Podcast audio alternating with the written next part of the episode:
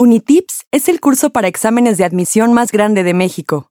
Mediante nuestra plataforma, hemos ayudado a miles de aspirantes a ingresar en las preparatorias y universidades más importantes del país.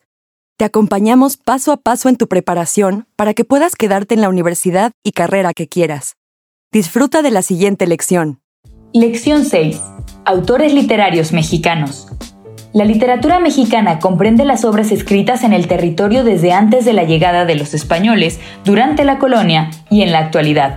Es por ello que en esta lección veremos las características principales y los representantes más importantes de la literatura prehispánica, la literatura colonial, la literatura del México independiente y la literatura del México contemporáneo.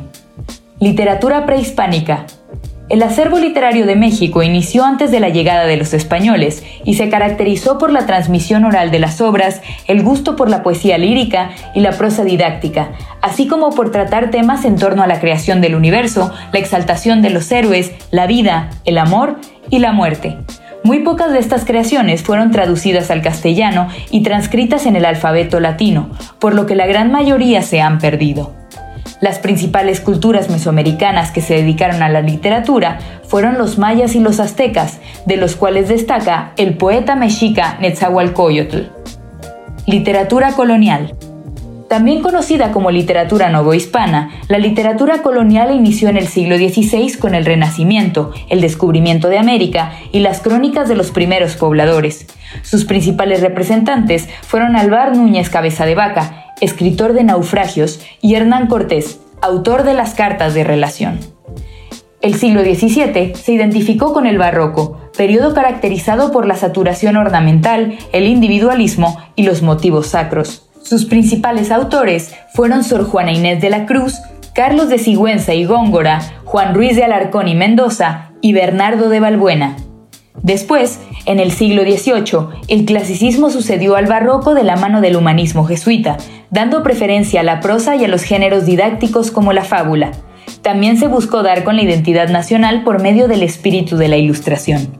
Los escritores más representativos fueron Francisco Javier Clavijero, autor de la Historia Antigua de México, y Fray Servando Teresa de Mier con sus cartas de un americano al español. Literatura del México Independiente. La literatura del siglo XIX en México se vio fuertemente influenciada por la independencia. En este momento histórico brillaron los escritores románticos, quienes exaltaron el nacionalismo y las voces populares junto con sus costumbres, al contrario de los moldes literarios procedentes de España.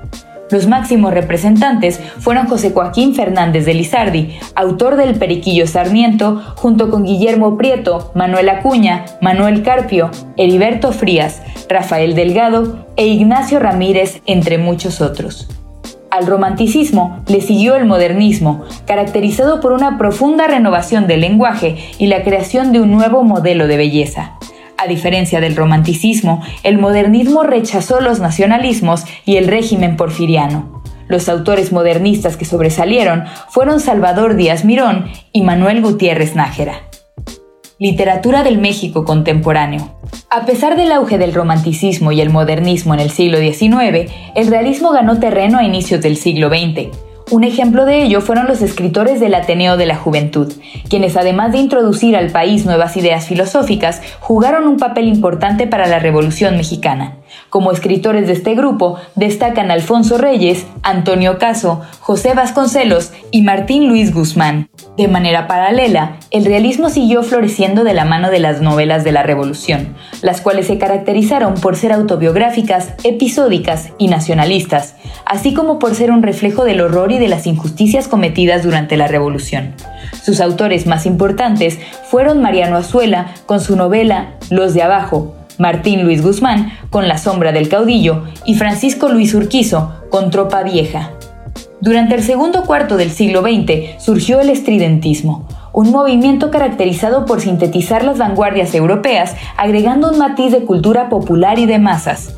Ellos, junto con los contemporáneos, que fueron un grupo de escritores reunidos alrededor de una revista con el mismo nombre, le dieron un toque cosmopolita a la cultura mexicana. Los autores estridentistas mexicanos sobresalientes fueron Manuel Maples Arce, autor de Memorial de la Sangre, y Arqueles Vela, quien escribió La Volanda.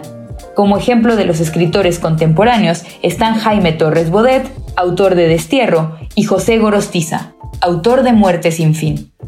Por último, en la segunda mitad del siglo XX, la literatura mexicana formó parte del boom latinoamericano, movimiento que despertó interés en leer a los escritores latinoamericanos, quienes huyeron del regionalismo y el campo para tratar temas universales como la muerte, la cultura y la ciudad. Se caracterizaron por su experimentación, su compromiso político y sus ganas de cambiar la realidad de América Latina.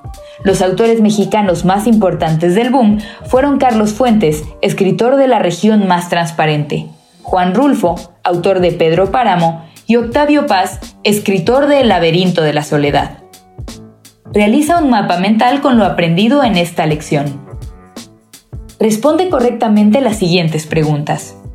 1. ¿De qué manera se transmitió el gusto por la poesía en la época prehispánica? 2. ¿Cuáles fueron las características principales del barroco?